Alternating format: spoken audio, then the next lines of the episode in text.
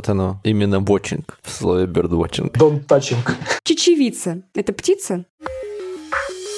Всем привет, дорогие друзья! С вами подкаст «Не влом». Меня зовут Иван Асюхин. Всем привет, меня зовут Ира Кузьмина. Вновь на связи ваши цифровые друзья. И сегодня мы хотим поделиться с вами идеей нового хобби. Но прежде чем начать, напоминаем, что чтобы не пропускать наши эпизоды, вы можете подписаться на подкаст на любой платформе, где вы его слушаете, или можно следить за обновлениями в группе Северстали ВКонтакте или в официальном телеграм-канале Северстали. А теперь к хобби.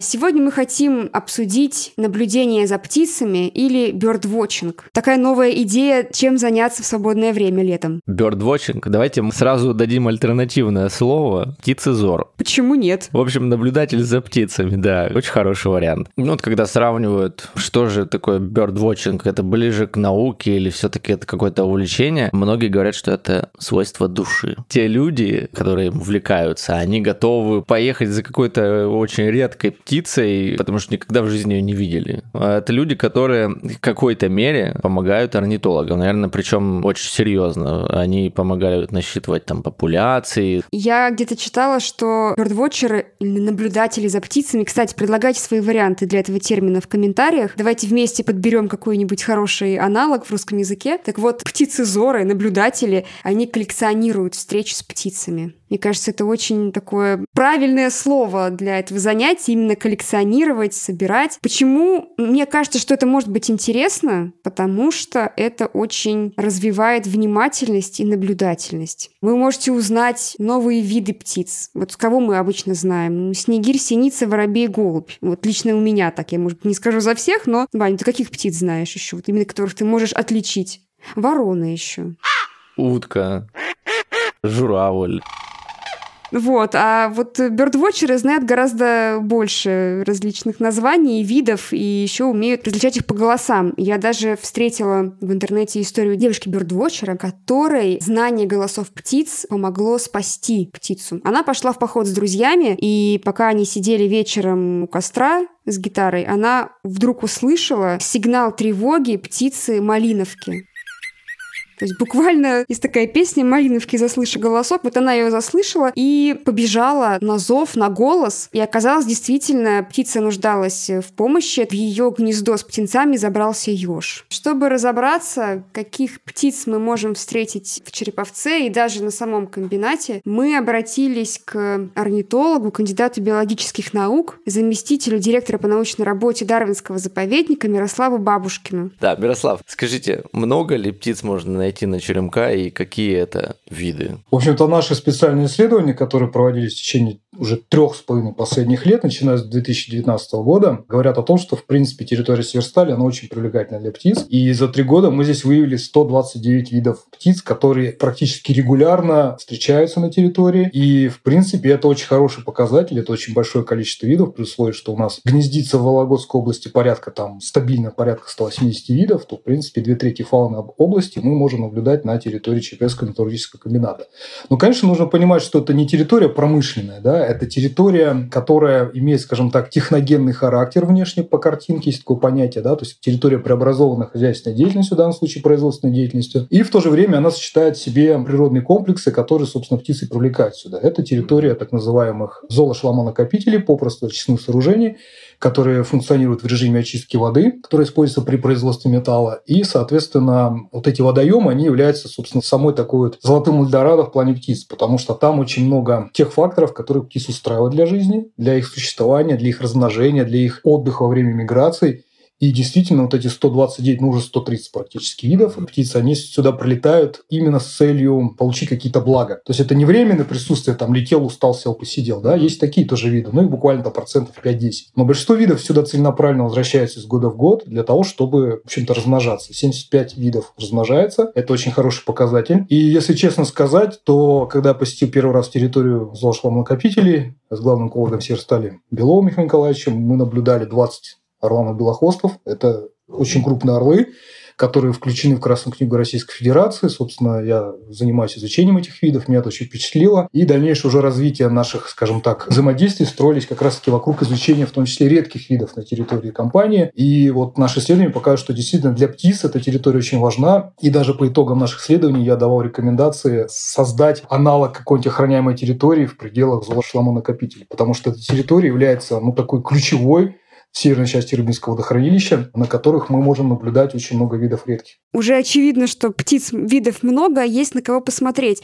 А как, на ваш взгляд, что нужно для наблюдения за птицами? Какое-то специальное оборудование? Какие ваши советы начинающему бердвотчеру? Что взять с собой, на что смотреть, куда идти? Во-первых, нужно идти туда, где есть птицы, потому что многие виды даже можно без специального оборудования увидеть и наблюдать. Например, мелкие птички, воробьины, они близко к себе подпускают. Кажется, единственное, что они маленькие. Да? Ну, конечно, любого человека, который хочет увидеть птицу в ее естественной среде обитания, желательно, чтобы был какой-то оптический прибор, либо подзорная труба, либо минимальный бинокль. В идеале бинокль где-то 8-10-кратный, 8-10 крат. Больше не нужно, потому что уже тяжело держать, он тяжелый, и картинка будет трястись. То есть я лично использую 10-кратный бинокль.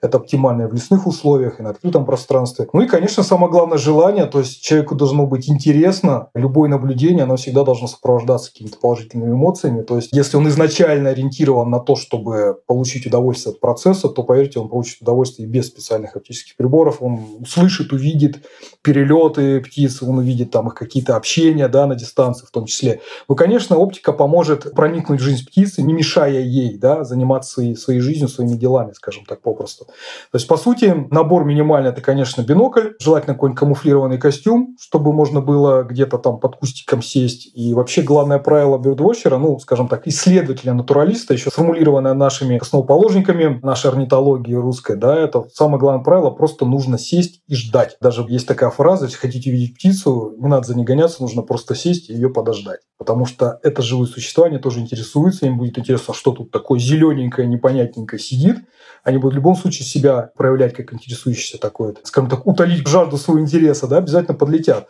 Но по большому счету самое главное понимать, что во время наблюдения нужно птице не навредить. То есть, если вы нашли гнездо и хотите провести наблюдение, я бы не советовал этого делать, потому что в большинстве случаев все-таки будет реакция либо со стороны птицы отрицательная, она может покинуть гнездо, и кладка там, яйца, да, скажем так, остынут, и произойдет нарушение эмбрионального развития птенца, ну, эмбриона в смысле, потому что птенец это уже тот, кто вылупился, находится в гнезде, да. Либо, допустим, вы можете своим присутствием привлечь ворон. Вороны человека практически не боятся, а, допустим, та же утка, которую вы там, например, нашли гнездо, хотите понаблюдать за ней, да, она будет более пугливая, она уйдет, а вороны, подлетев к вам, увидят кладку и сидят просто эти яйца разорят. Да?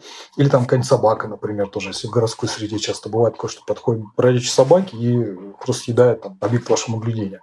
То есть самое главное, всегда заходя в природу, входя в природу, нужно понимать, что ваша задача увидеть, но при этом еще и не навредить. Вот это главное правило, которое я бы советовал всем начинающим, опытным и бывалым, и продвинутым, и супер-мега специалистам всегда использовать. То есть это самое главное думать об объекте своего наблюдения и ему не навредить. Мне в детстве говорили, что если подходишь к гнезду трясогузки, а у нас в деревне их достаточно много, они везде их практически вели, то нельзя даже руку к нему подносить, ну то есть ты не можешь трогать там что-то, потому что мне говорили, что птица по запаху просто, она прилетит, поймет это, и потом даже не вернется к этому гнезду. Такое бывает вообще? Конечно, если вы потрогаете птенца, вы просто ну, можете его повредить физически, потому что у них еще очень не сформирован скелет, и они очень легко поддаются переохлаждению, потому что большинство гнездовых птиц, которые ну, долгое время находятся в гнездах, например, если водковые птицы, да, например, утки, там, ну, цыплята, все представляют, он родился, и там через несколько часов уже бегает за мамой. То есть он может из гнезда уходить и сам собирать корм, мама его просто приводит в то место, где ну, нужно этот корм взять, покушать. А есть вторая группа птиц, которые, собственно, долгое время, птенцы которых находятся в гнезде. Ну, скворец, например, да, они строят там отдельные гнезда в дуплах, либо в скворечниках. Ворона та же, у него там птенец 20 дней практически в гнезде находится. У орлов, например, там 2 месяца птенец. И вот, собственно, для этих птиц посещение, ваше посещение может быть роковым, потому что вы можете сделать так, что птица взрослая на долгое время покинет гнездо, не будет обогревать, либо не будет приносить корм, потому что она испугается, будет там еще даже после вашего ухода долгое время опасаться, да, и птенцы просто-напросто либо перехладятся, либо у них произойдет какое-то нарушение развития. То есть это больше вот именно в общем не навреди. Ну, конечно, понюхав птенца, птица там, ну, его не бросит, это родительский инстинкт, они намного сильнее, чем какой-то локальный испуг, локальное какое-то негативное воздействие. Mm-hmm.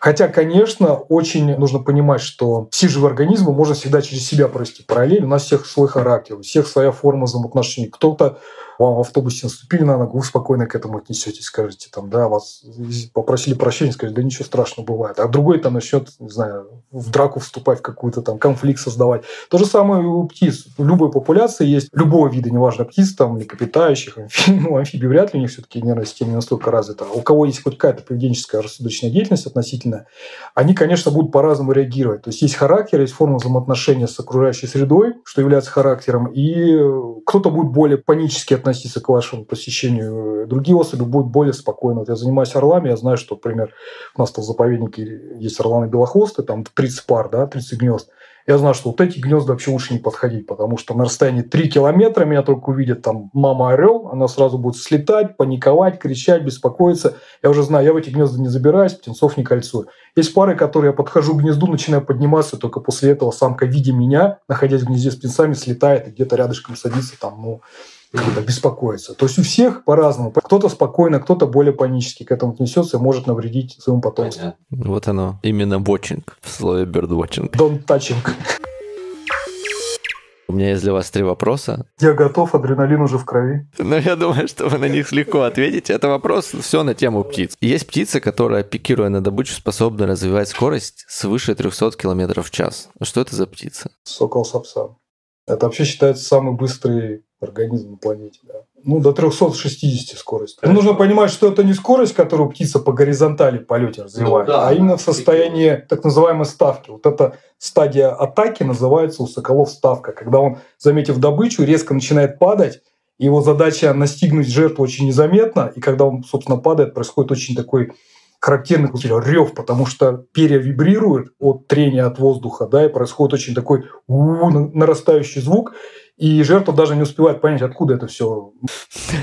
Хорошо. Следующий вопрос. Это одна из самых медленных птиц на свете. Летит настолько медленно, что в полете ее легко может догнать и просто поймать человек. Скорость ее полета всего 8 км в час. Птица тормоз. Знаете, большинство птиц может так летать, если захотят. Но я думаю, что это кто-то из парителей морских. Тот, кто ложится на воздух и его использует в качестве опоры и летает на американский вальдшнеп. Вальдшнеп – это лесные кулики, которые, да, используют, в общем-то, для своего передвижения. Чаще всего просто передвижение нижней конечности, ногами, бегают очень много, собирают. В основном червей дождевых. Вот у нас есть вальдшнеп, тоже вид, который, собственно, в Европейской России очень распространен. Он относится, кстати, к охотничьим видам. В плане его качеств полетных, тем более американского вида, вам сказать не могу, потому что никогда с ним не работал, не видел. Но знаю, что многие моряки, находясь на палубе там, корабля, часто схватывают чаек, альбатрос, ну не альбатросов, а, скажем так, есть такая группа птиц, трубконосые. Да? Это, например, у нас есть вид такой глупыш называется, он в северных морях живет, и они, увлекаясь за, летая за кораблями, могут прямо отлететь наравне с его скоростью, даже медленнее, и часто моряки просто хватают, там, сфотографируются, отпустят. То есть, принципе, вот такое наблюдение есть, это я видел, и мы так делали, скажем, в Карском море, поэтому у меня сразу ассоциация с своим опытом была. Ну, Вальшнеп, я рад за него, молодец, это очень сложно летать медленно. Эта птица способна летать без остановки до 4 лет, и иногда она даже спит в полете. Стрижи. Да, мы не сомневались. На самом деле, этот вид еще особенность, он не может взлететь с плоскости. То есть, очень часто в августе ко мне обращаются жители города, череповца со всей страны пишут в соцсетях, спрашивают, а вот что делать, у нас тут птица упала, там, наверное, у него перелом, присылают фотографию, говорю, это просто стрижик, подкиньте его, он полетит. Либо его кладешь на подоконник, либо где-то на балкончике, люди кладут, он сползает, у него лапки развиты очень слабо, мышцы да, на нижних конечностях. Они способны только зацепляться, потому что это скальный вид, это вид, который зацепляется за какие-то уступы, за неровности, и, соответственно, уже, ну, собственно, размножаются они, делают каких-то вот таких вот вентиляционных ходах у нас, вытяжках в городских условиях, в домах. И их как бы задача просто этими лапками зацепиться и там вползти в норку, либо, соответственно, просто повисеть некоторое время, опершись, либо ложась на грудку. Поэтому, если птица упала, а чаще всего это молодые которые там вылетают из гнезда, еще не имеют нормально развитых мышц, они устают, думают, сейчас я сяду, потом взлечу. Это не получается. Поэтому у стрижей еще некая особенность – это вот их неспособность взлететь с земли. Мне кажется, мы сегодня советами очень помогли бёрдвотчерам начинающим. А чем они вам могут помочь как исследователю в вашей научной работе? Во-первых, нам не мешать, это уже будет помощь. Есть люди, категория людей, которые считают своим долгом задавать вопросы, которые они могут сами, на которые могут сами найти ответ легко в Яндексе, в Гугле, где угодно. Нужно понимать, что профессионалы, да, которые занимаются зоологией, они не могут каждому посвятить, ну, скажем так, внимание. Да? Но очень часто люди хотят уже сразу получить годовую информацию. А вы пойдите в природу, вы понаблюдайте и сами это увидите. Да? Сами проанализируйте, подумайте, это же намного интереснее, чем получить готовый вариант ответа. А так, конечно, Birdwatcher – это очень хорошая такая тыловая команда, которая часто нам присылает очень интересную информацию. Например, сейчас вот была информация буквально несколько дней назад. На выходных наблюдали белого аиста возле Шексны поселка, да, неподалеку от Череповца, хотя наш регион считается не ну, регионом, где этот вид не размножается. То есть какие-то такие вот отдельные факты. То же самое, например, сейчас вот Birdwatcher, мы переписываемся из Южной Африки, из ЮАР, он британец, он работает и наблюдает птиц. То есть у него прям вот жизнь его связана с коллектированием птиц. То есть он бегает, их снимает и как бы с другими коллегами, ну, по цеху, что называется, обсуждает, кто кого там больше видел. Он, например, сделал фотографии замечательные скопы с кольцами. Это, собственно, птица хищная, которая у нас гнездится в Вологодской области. Я эту птицу кольцевал на Онежском озере и в Даронском заповеднике. Двух птичек он снял. Зовут этого парня Майк. Он мне прислал фотографию. Говорю, тут я там гулял по побережью Индийского океана, ну, уже на границе с Атлантическим, потому что рядом с Кейптауном. И вот, говорит, снял птицу, оказались там кольца. То есть он не профессионал, он не орнитолог профессиональный. Для него птица – это развлечение ну, как игра шахматы для кого-то, например, да, а информацию мне очень ценную, важную и необходимую он как бы предоставил. Теперь я знаю, что Вологодский скопы зимует на расстоянии 10 610 километров от места своего рождения. Это самая дальняя точка встречи от места рождения до места зимовки вот этого вида. До этого была финская скопа, рекордсмен, было 10 200 километров, наши на 400 дальше. То есть, по факту, опять же, эта информация получена благодаря Birdwatcher, который просто-напросто, наблюдая, дал очень важную информацию для нас, для специалистов. И мы сейчас с ним написали даже небольшую публикацию, которая вышла в журнале там African Birdwatch, который, соответственно, очень вызвал лютый интерес со стороны одного из режиссеров фильмов «Дикой природе». Мы сейчас будем снимать фильм об этой истории. Потрясающе. Вот эта история. В общем-то, вот эта гражданская наука, то, что называется, да, то есть когда простые люди помогают ученым, исследователям, неважно, натуралистам, назовем их так, познавать мир и новые факты, скажем так, помогает нам получить об объектах исследования. Это очень важно, тем более в современном мире, когда есть очень быстро, быстро возможность обмениваться информацией очень мобильно, в общем-то. Можем и помочь птице, если она попала в сложную ситуацию, как это было там не раз у нас на африканском континенте, тоже с сетками нашими орлами. И можем дать совет человеку непосредственно в поле, как там, например, бывает, как, вот птенец выпал, что мне делать, да? Прям пишут и говорят, так, а что за вид? Фотографирую, говорю, это ничего страшного, это совенок, он там, он так и должен, он должен уйти просто из гнезда, потому что через неделю после рождения они расходятся по территории, родители их уже кормят. Потому что гнездо маленькое, в дупле там сидеть в пятером, в семером очень тесно, они просто расходятся. И человек говорит, о, все нормально. А вчера, например, поступила информация из Вологды, люди спасли совенка. По сути, просто забрали его из природы, посчитали, что он там выпал, еще что-то. А по сути, он, ну, все, что ребенка на глазах матери забрать из песочницы. Там. Да, сейчас мы думаем, я им написал, что обязательно нужно вернуть как можно скорее обратно. Вот мы сейчас вариант в Санкт-Петербург отправляем эту птицу. То есть надо, прежде чем что-то сделать, понимать, к чему это все приведет. Все, в общем-то, имея интернет, могут быстро и очень мобильно получить информацию, правильно отреагировать. Поэтому не бойтесь задавать вопросы и сами себе и на них отвечать. Еще никто ведь не отменяет, помимо пользы, красивые фотографии. О, это да. Да, и сегодня мы хотим познакомить вас с Михаилом Егоровым, разработчиком Северсталь Инфокома, который наблюдает за птицами и прекрасно фотографирует пернатых обитателей черемка. Михаил, здравствуйте. Да, всем привет. У Михаила, наверное, в коллекции не одна тысяча фотографий, да, птиц? Не один гигабайт. Как вы пришли вообще к наблюдению за птицами? Ну, тут надо сказать, что я, вот, наверное, физический смысл такой вот в birdwatching не вкладывал никогда.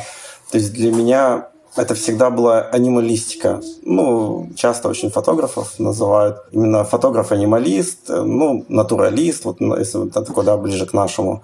А вот. То есть я себя всегда таковым и считал. Натуралистом. Мне нравятся все объекты в кадре. Ну, то есть все представители животного мира. Вот. И начинал-то я на самом деле со съемки насекомых. Потому что в наших широтах здесь не так много кого можно увидеть в лесу, там, да, например.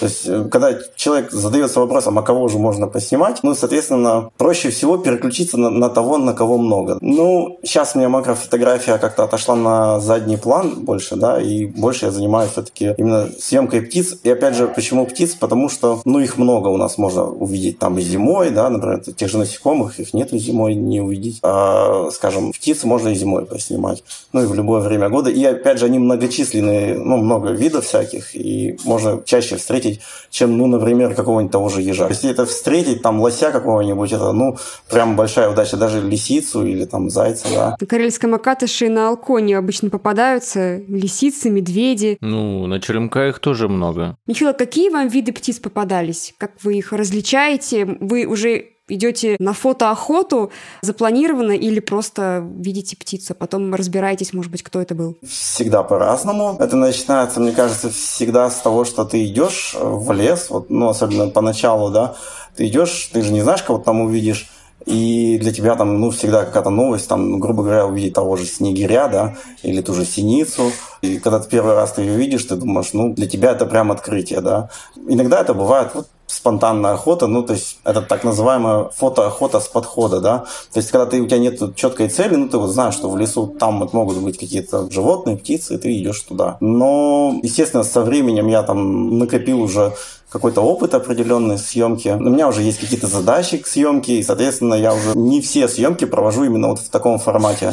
То есть это фотоохота из кратков различных, ну и долгих-долгих наблюдений. Михаил, что дает вам это хобби? Какие эмоции вы получаете? Изначально, когда человек вот выходит снимать, например, даже какую-то синицу, первый раз вот ты выходишь, тебе удается снять какой-то кадр, тебе удается близко подкрасться, тебя переполняют, ну, такие детские какие-то чувства абсолютно такие наивные. Или там из разряда такого, что ты идешь там, о, да здесь и такие водятся, вот там никогда не знал, допустим. Всегда там для тебя это открытие, всегда такое, ну, прям детская радость неподдельная. И, соответственно, это, наверное, до сих пор так остается. То есть ты даже на те же шламонакопители, когда едешь, да, например, вот сколько три года уже последнее снимаю, Соответственно, ты уже там всех видел, всех знаешь. Но потом там неожиданно тебе выходит вы, которую ты никогда не увидел. Вот, и все, у тебя там до конца дня, там, даже до конца недели счастливое настроение.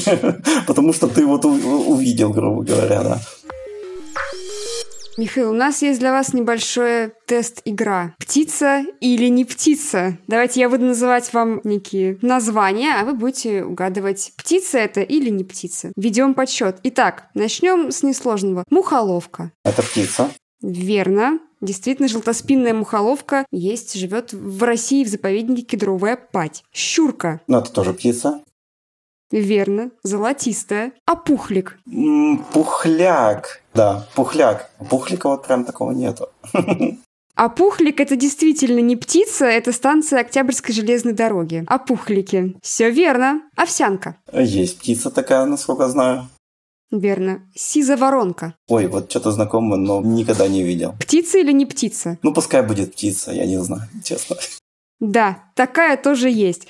Каркуша. Да, из, из «Спокойной ночи, малыши». То это ж птица. Ну, технически да, но, но все-таки это не птица. Каркуша наш герой детства. Да, да, да.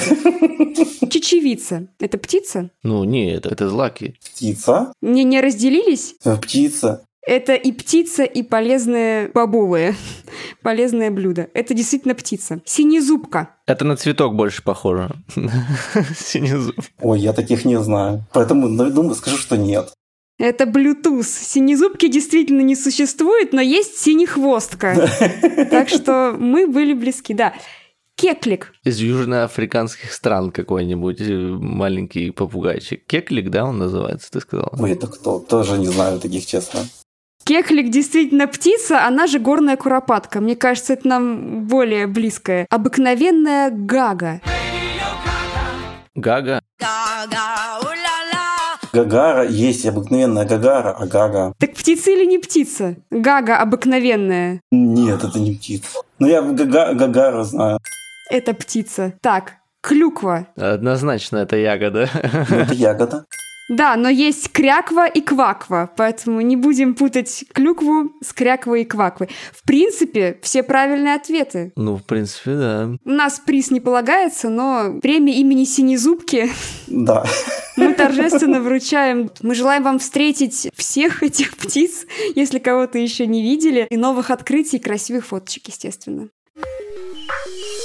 Ну, вообще, наблюдение за птицами — это и наука, и спорт, и медитация в одном, потому что помогаете орнитологам собирать данные, записывать голоса, там, записывать количество птиц в районе, который вы наблюдаете, который вы мониторите постоянно. А спорт, потому что я читала, что даже проводятся специальные соревнования среди вот любителей птиц, кто больше увидит видов птиц за год, кто первый определит вид там по внешнему облику или по голосу. Там есть же всякие критерии. Наверное, сложно будет доказать, что я в Череповце встретил калибри, правильно? Там же тоже люди не этот...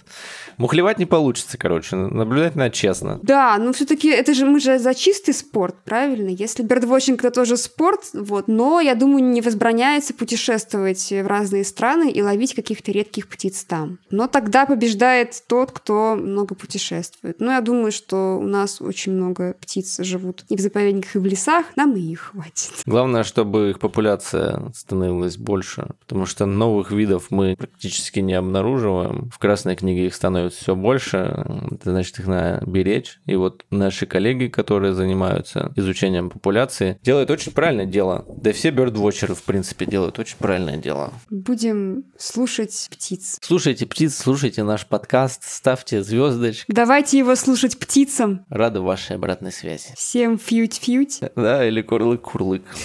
Ставьте лайки, всем, Всем не влом, пока. Всем пока.